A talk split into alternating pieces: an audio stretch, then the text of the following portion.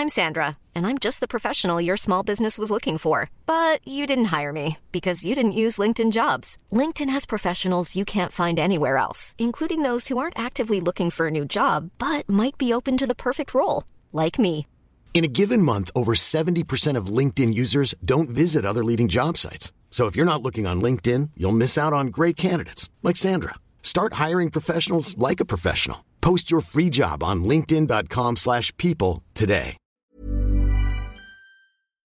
Tu es freelance, indépendant, entrepreneur et tu te demandes si le podcast est une bonne stratégie pour ton entreprise Tu es au bon endroit.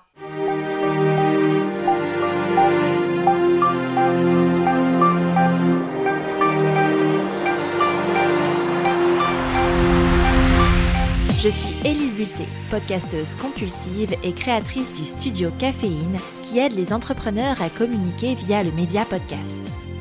Avec Podcast Ton Business, je te propose des tips pour te lancer sereinement dans le merveilleux monde du podcast. Je te partage les tendances du moment et j'échange avec d'autres entrepreneurs qui ont utilisé les podcasts pour faire grandir leur entreprise. Je te retrouve aujourd'hui pour le deuxième épisode de Podcast Ton Business. Cette fois, je te propose un exercice que j'aime particulièrement et que j'ai commencé à développer dans ma newsletter il y a quelques mois. Il s'agit de l'analyse d'un podcast qui cartonne pas mal. L'idée de cette analyse est de faire une liste des choses qui fonctionnent pour faire décoller ton podcast. Attention, cette liste est non exhaustive et ce qui marche pour l'un ou l'une ne marchera pas forcément pour l'autre. L'idée ici, c'est de s'inspirer des plus grands et des plus grandes pour avoir une idée de ce qui se fait dans le monde du podcast. Aujourd'hui, je te propose d'analyser un podcast que j'écoute depuis très longtemps et qui m'accompagne dans mon aventure entrepreneuriale. Il s'agit du célèbre podcast de Pauline Léniaud. Je trouve qu'elle est l'exemple parfait du podcast qui sert une marque, à savoir Gemio, sans être un podcast de marque puisqu'il n'a pas été créé pour Gemio. Et surtout, grâce à son podcast, Pauline Legnaud a su asseoir son expertise dans le milieu de l'entrepreneuriat et développer sa notoriété pour créer un autre business lié à la formation des entrepreneurs, Demian.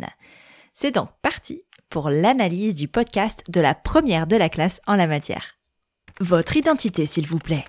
Je suis le podcast de Pauline Legnaud. Nombre d'épisodes, plus de 350. Durée d'un épisode, une heure, voire plus. Nombre d'écoutes par mois, environ 400 000. Hébergeur, Art19. Catégorie Apple Podcast, Business. Jour de sortie, les lundis, mercredis et vendredis à 6 heures du matin. Parlons d'abord du nom, si tu le veux bien. Pauline Legnaud a créé son podcast en mars 2018, mais il n'a pas toujours porté ce nom-là. Il a été lancé sous le nom de La crème de la crème avant de devenir Le Gratin en octobre 2018. En septembre 2021, pour faire plus simple, Pauline Legnaud décide d'appeler son média le podcast de Pauline Legnaud.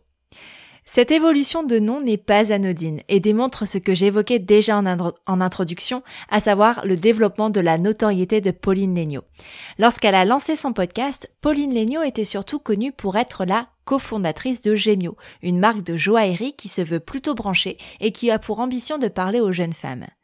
Avec le podcast, Pauline Legnaud a réussi le double défi de faire connaître sa marque au plus grand nombre et d'asseoir son expertise dans son domaine de prédilection, l'entrepreneuriat.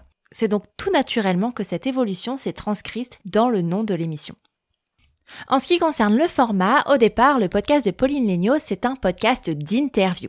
Chaque lundi, elle reçoit un ou une invitée remarquable pour parler de son parcours et de ce qui l'a mené vers le succès. En avril 2019, Pauline Legnaud sort un nouveau format qu'elle appelle La Leçon. Ce sont des épisodes d'une vingtaine de minutes qui sortent le mercredi, pendant lesquels Pauline Legnaud répond aux questions business de ses auditeurs et auditrices et leur donne des conseils en fonction de sa propre expérience. Coucou l'expertise Enfin, depuis octobre 2019, elle propose un book club une fois par mois dans lequel elle recommande un livre qui l'a inspiré.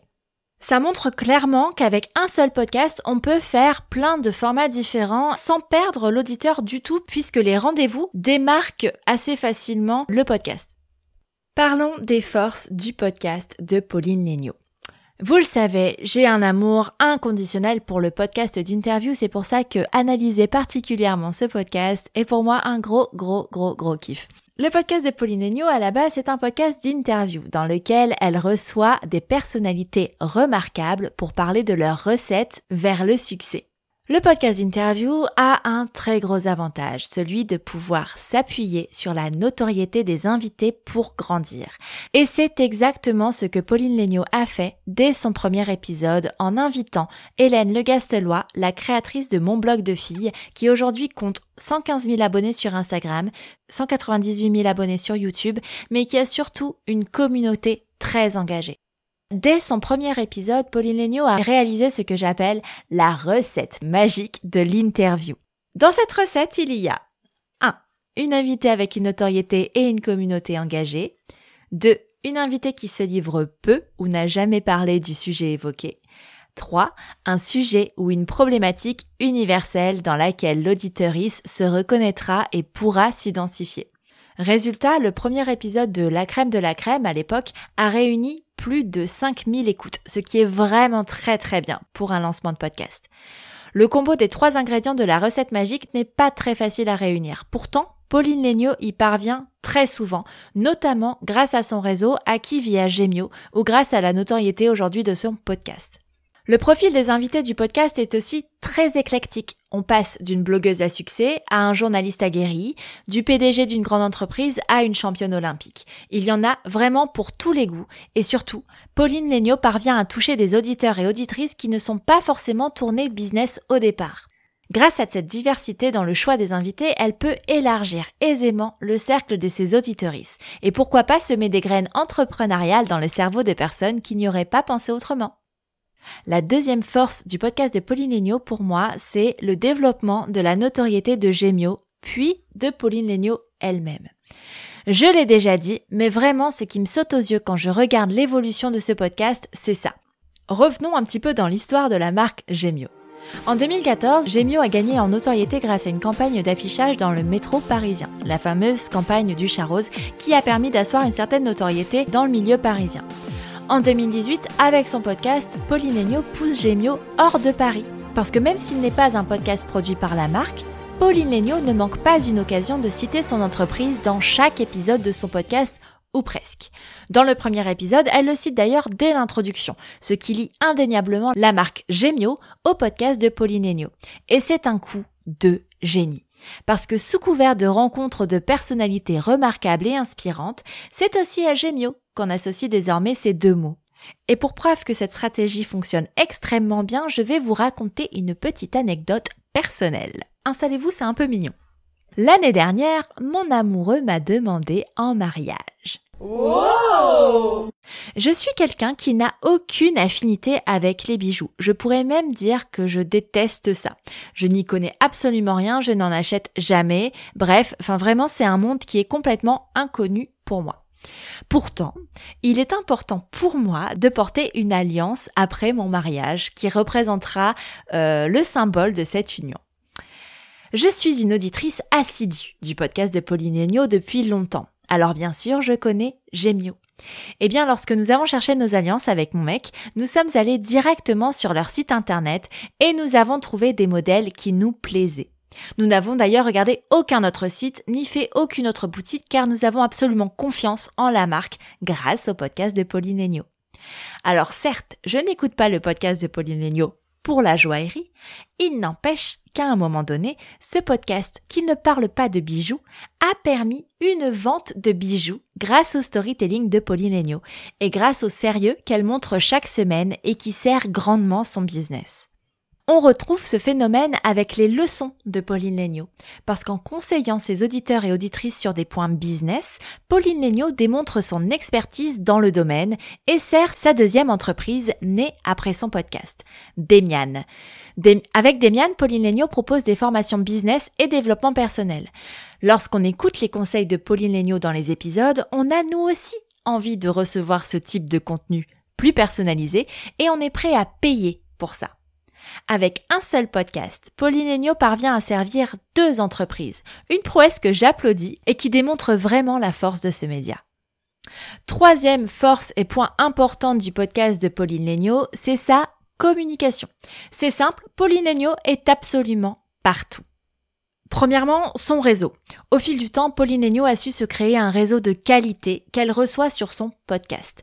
Elle interroge ses mentors, les personnalités qui l'inspirent ou celles et ceux qui font l'actualité. Et cela participe grandement au succès de son podcast. Parce que participer au podcast de Pauline est un gage de qualité et de sérieux. Et cela établit désormais l'image de marque de l'invité aussi bien que du podcast.